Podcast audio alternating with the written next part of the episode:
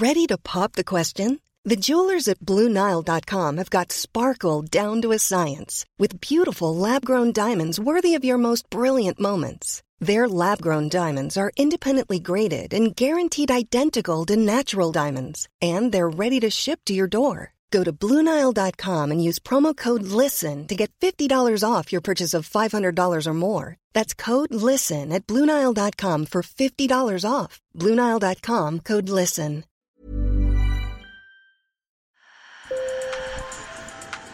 Bonjour. Hello. Hola. Marhaba. Sur le fil. Le podcast d'actu de l'AFP. Des nouvelles choisies pour vous sur notre fil info. Vous avez peut-être vu passer, il y a environ 15 jours, une information sur la faillite d'une banque américaine, la Silicon Valley Bank. Et puis plus récemment, sur la dégringolade en bourse d'une banque suisse, le Crédit Suisse, et son sauvetage in extremis. Alors figurez-vous que ces deux banques n'ont aucun lien et le seul point commun entre ces deux histoires, c'est notre psychologie. La vôtre, la mienne et aussi celle des investisseurs.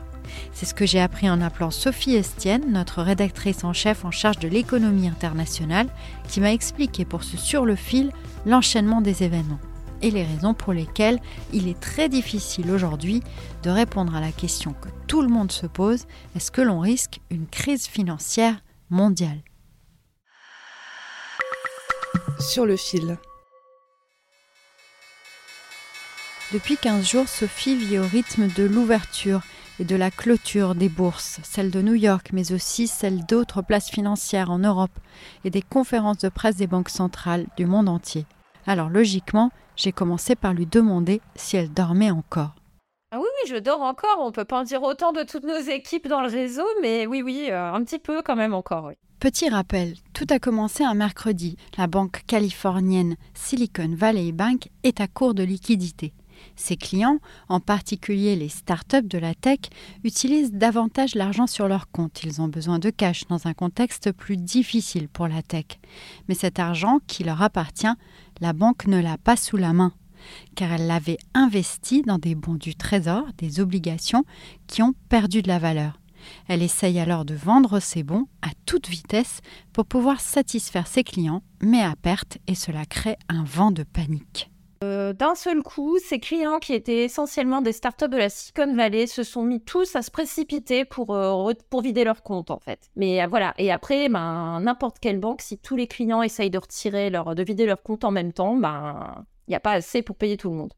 C'est la banqueroute pour SVB et c'est la plus importante faillite d'une banque américaine depuis la crise financière de 2008.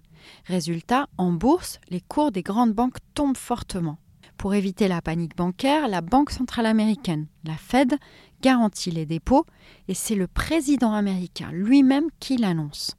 Americans can have confidence that the banking system is safe. Your deposits will be there when you need them. Le ministre français de l'économie, Bruno Le Maire, lance depuis Bruxelles ce message à la sortie d'une réunion avec ses homologues de l'Union européenne. Calm down. Calm down. Calm down. And just have a look. Calmez-vous et regardez simplement la réalité. La réalité, c'est que les banques que vous venez de citer, le système bancaire français n'est pas exposé à la SVB. Il n'y a pas de lien entre les différentes situations. Mais force est de constater que la sérénité ne gagne personne. Ben, les gens ont commencé à se dire Ouh là là, euh, ça va pas, euh, quelle va être la prochaine banque? Ils ont cherché ben, les maillons faibles. Et, ben, et quand on commence à chercher les maillons faibles, eh bien, en Europe, ben, on pense euh, assez vite à Crédit Suisse. Ils avaient des liens avec des fonds qui leur ont fait perdre beaucoup d'argent. Ils avaient des problèmes de contrôle interne. C'est pas forcément que leurs euh, fondamentaux sont mauvais. Il apparaît un peu comme le la banque un peu fragile en Europe en ce moment. Il a suffi qu'un investisseur saoudien déclare qu'il n'injecterait plus de fonds dans Crédit Suisse pour provoquer là encore la dégringolade de son cours et une vague de retrait. Un phénomène de contagion strictement psychologique, puisque Crédit Suisse n'avait aucun lien avec la banque californienne SVB. Bah, il y a une dimension psychologique. Après, euh, une- si une banque de la taille de Crédit Suisse fait faillite, euh, là, on va dépasser la dimension psychologique. hein. car le Crédit Suisse est une banque dite systémique. C'est, ça fait partie de ces banques pendant la crise de 2008 qu'on a dit euh, too big to fail, trop, trop, trop grandes pour qu'on les laisse faire faillite.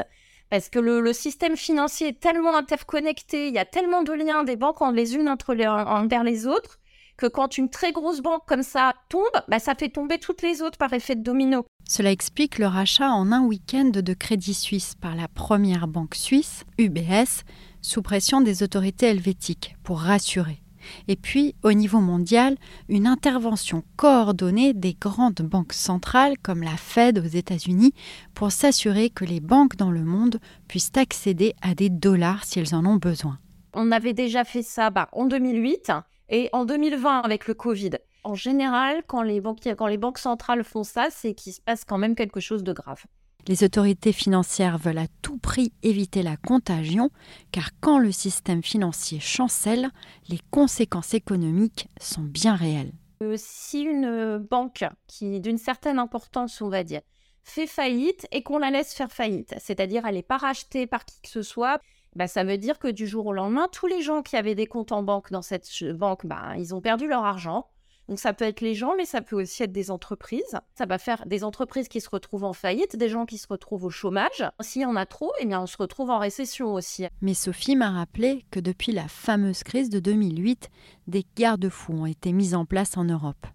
On a quand même beaucoup, beaucoup renforcé les, les garanties pour s'assurer que les banques soient suffisamment solides pour faire face à ce genre de crise. On leur a demandé euh, d'avoir plus de liquidités, de fonds propres pour pouvoir faire face. La situation, en tout cas, n'est pas simple, puisqu'en remettant de l'argent dans les circuits, les banques centrales s'exposent aussi à faire reflamber l'inflation. Je peux pas, je peux pas dire ce qui va se passer demain, après-demain. Honnêtement, j'en sais rien.